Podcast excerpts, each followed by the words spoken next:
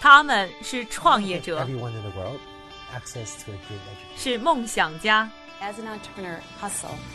是行业先锋的代言人。他们因为勤奋，通过智慧和激情，从平凡里走出不一样的人生。我是一加，这里是创业美国，带你了解美国前沿创业者成功背后的故事。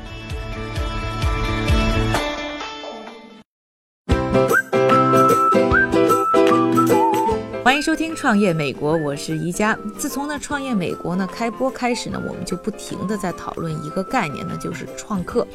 而创客这个词啊，今年呢在中国也是一个出现频率特别高的关键词。大家呢都爱谈创客这一新现象。创客听起来很新潮，但其实啊，创客这个人群早就已经有了。在中国，大家熟悉的历史人物，春秋末叶著名的工匠鲁班，就算是东方创客的第一人。传说呢，他在建筑、制造、军事，甚至航天领域呢，都有着影响千秋后世的发明和创造。那不光是在东方啊，西方的创客先驱们也早就开始通过自己的创造发明，推动着历史的车轮。比如说啊，英国工业革命的发起。创客们可谓是功不可没。而说来说去呢，到底我们讨论的这个创客指的是什么？首先来听一下呢，创客杂志《Maker》和世界创客展的 CEO Dale Doherty，听听他的定义。我一般不会去定义创客，我希望人们都可以把自己看作是创客，并且按照自己的想法来定义。但总的来说，这是一群非常喜欢玩的人，他们更加开放，也更愿意和其他人分享自己的成果。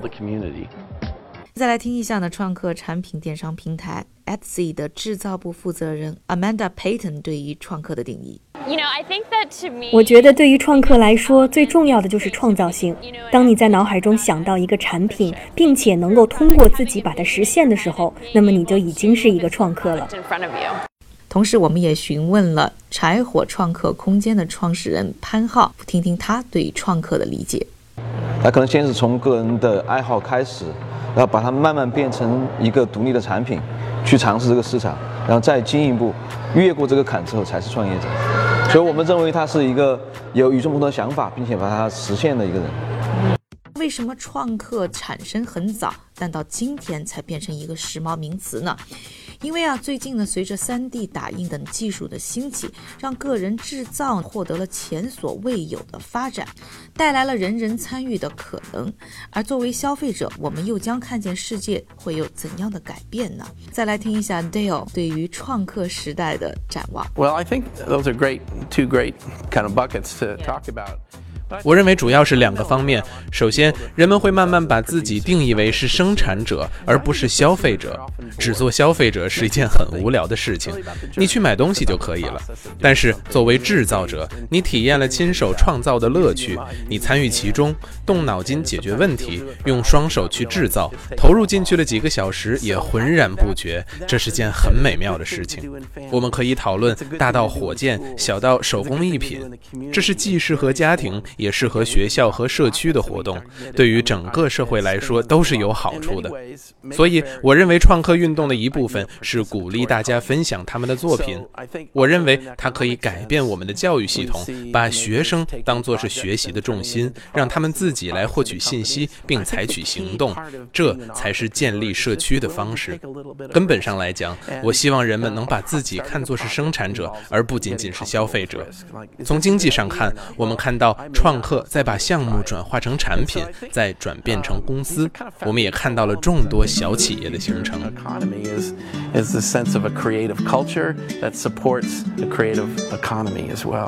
我们在第一季创业美国的节目当中呢，就向大家介绍过。The Grommet，一个典型的创客产品的发布平台。除此之外，在美国还产生了很多这样类型服务创客的公司。比如说呢，Epsi 呢就是美国一个知名的手工艺品的电商网站。二零一五年在纳斯达克上市，IPO 募资两点六七亿美元，可谓是万众瞩目。而这个网站上就聚集了上万名创客的产品。Etsy 制造部的负责人的 Amanda 就告诉我，像他们这样啊为创客服务的平台产生的最大价值就在于普及创客文化，乃至掀起创客运动。而创客人群的不断壮大呢，也带动了整个创客产业的发展。对于创客来说，很多人在我们的网站上开设了自己的店铺，这些店铺为那些琢磨如何有趣消磨时间的人提供了服务。比如说，如果你想把你制作的东西运输到印度，Etsy 就帮你简化了整个流程。毕竟，原本国际运货是一件让人很头疼的事情，这样就可以花更多的时间发挥你的创造力。对于消费者来说，我觉得创客让人们对于了解一个产品背后的故事更加在意了。了解这个东西从哪里来，怎么制作出来的，是一件很有趣的事情。这种理念在消费者之间慢慢流行起来了，也就促成了现在的创客运动。我认为，创客运动的未来不仅仅是让产品本身更受欢迎，而且人们制造产品的种类也因此变得更加多样性了。像 Epsy、The Gromme 这样服务创客的平台，不只是在美国，在全世界啊都有快速的发展，包括在中国。位于中国深圳的柴火空间呢，就是其中之一。柴火创客空间的创始人潘浩曾经是英特尔的工程师，被福布斯杂志评为中国三十岁以下最具潜力的创业家之一。在交谈当中呢，他从中国创客文化的角度呢，向我解释了中美创客环境和发展的不同。哎，在中国啊，创客这个概念大概是从什么时候开始兴起的？嗯，其实慢慢的在大概五年前有一有一帮比较呃小的一个群体，然后一步一步发展，到去年其实是最最被热潮，然后包括总理来之后，然后就一下子变成一个主流的词汇了。哎，你说到去年开始热潮，是一些什么样的契机或者什么样的事件，让这样创客的概念突然火起来？在国内最开始兴起是在科技圈里面，因为在我们看到在硅谷有很多软件的开始做硬件，做这些智能硬件的创业。这时候国内在去年的时候，其实有一波投资人对硬件的追捧，就从这个时候大家开始找谁在做硬件，就看到了 Maker，所以从这个时候开始热起来的。一家出书啦！新书《创客法则》在当当、亚马逊、京东及全国各大书店有售。微博晒书还有机会赢得创新产品礼物。一家携手中外行业大师，共看美国顶尖创新企业。创客法则拿在手，创业路上不用愁。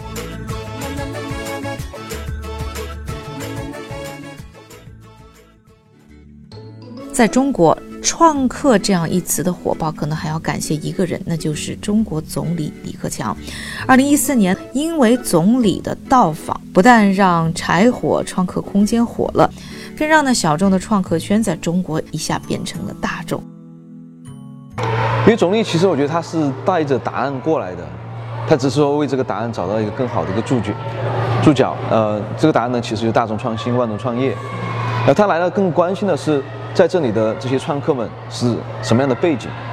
他们在做什么样的一些事情？然后我们为什么要做这个样这样的一个事情？怎么样去让更多人参与进来？然后还问到很多关于现在这些产品的形态是怎么出来的？像最开始是我们有呃有资源有技术就做一个产品，然后实际呢再往外卖。但现在呢是这些 maker 们他先看到需求，再从这个需求去设计去生产这个产品。他更关心的是这样的一些需求和供应的改变。然后呃，也关心到怎么样去把这些小的创客的产品与大的这些产业去对接等等这样的一些问题。那我也很想再问一下总理问的一些问题啊。OK。说，哎，你也接触过很多的创客，你觉得咱们现在中国的创客有一些什么样的特点？呃，我觉得中国的创客现在还比较早期，相对，因为它整个中国创客在人口中的比例跟美国比、跟日本比，其实要小很多。但是呢，中国的创客现在已经。呃，开始在创业的创客，他的执行力非常非常高，因为他非常结构导向，他会很快的去完成一个想法，把它变成现实，变成产品，然后很快的去把它投入商业化。那相比在美国的，尤其是硬件方面的创客呢，他会更偏向于先有设计，先更多的时间去尝试，但是在执行上面就会比较差，这是一些区别。但是我觉得这其实也是一个机会，就中国跟美国之间，我们看到更多。呃，在这些科技产品上面的一些合作，我们叫做 Bay to Bay，from California Bay to 深圳 Bay，很有意思的一个概念啊。那刚才也介绍了一下中美创客有一些什么样的区别。那你觉得现在这个中国对于创客来说，这个环境怎么样？们讲的从对不同的创客很不一样，就是对早期的创客其实不好，因为早期的创客也他需要有足够多的空间和时间，他去可以先去做一些尝试一些不靠谱的事情。但是呢，在国内大生存压力太大了。但是对于中后期的创客，其实不是说国内创客环境的问题，而是大家要把一个产品制造出来，要去把它实现出来，最快的方式是到中国去，因为整个供应链生产的资源都在中国。那同时，中国也是一个巨大的、非常有潜力的市场。然后你我们比如我们看，在美国很多事情其实是已经过分商业化、过分竞争了，但是在国内其实还有很多服务水平可以提高。那这是一些小型创业者的一些机会。哎，那你让你来总结一下，你觉得现在中国的创业创客圈啊，现在发展的怎么样？嗯，或者是发展到什么阶段？我觉得其实还是在一个萌芽阶段，但是呢，现在是大家对创客有广泛的了解和误解，连理发店都叫他是叫把自己称之为创客，但真正开始动手去做一些与众不同的人还不够，所以我觉得还是在一个培育期。但是我觉我觉得接下来是有这样这么这么大的一个思想基础，然后有更多的创造空间的出现，越越来越多的人先把创客当成一种生活方式，然后开始去尝试做一些不同不同的事情，然后再让这个事情去成长去发酵，然后变成一个创业的行为。接触了很多的创客，同时你也在深圳，那接触了很多的创业者，对，应该是创业环境非常好。你觉得现在中国啊这个创业创新，它主要集中在哪几个方向？呃，我觉得现在国内的创业创新呢，分成两个两类，一类呢是很偏向互联网过去的互联网这样的，它其实这些创业者是更多站在风口上，对，就是最近什么热门我去做什么，然后永永远是在去找下一个风口，但其实我觉得这样可能很大一部分是投机，而不是说真正去做他喜欢有热情的这样的一些事情，然后另外一类呢，其实还是很像过去的个体户。去先做一些我服务于我周边的这些，呃，社区的事情，比如我开一家小店啊，或者说我在淘宝卖个衣服。所以我觉得中间这其实是需要一些结合点，就需要有更多的设计、更多的科技、更多品牌意识，让大家去真正去做一些与众不同的事情。那更多的个体户可以成长为创业者，那他做的事情跟现在风风口是不一样的。所以我们觉得创创客其实有一个很重要的价值，是他们可以自己去制造一些风口，他从他自己喜欢的点出发。然后再把这个事情做得有价值，然后再让他再去成长，再去讨论估值的问题。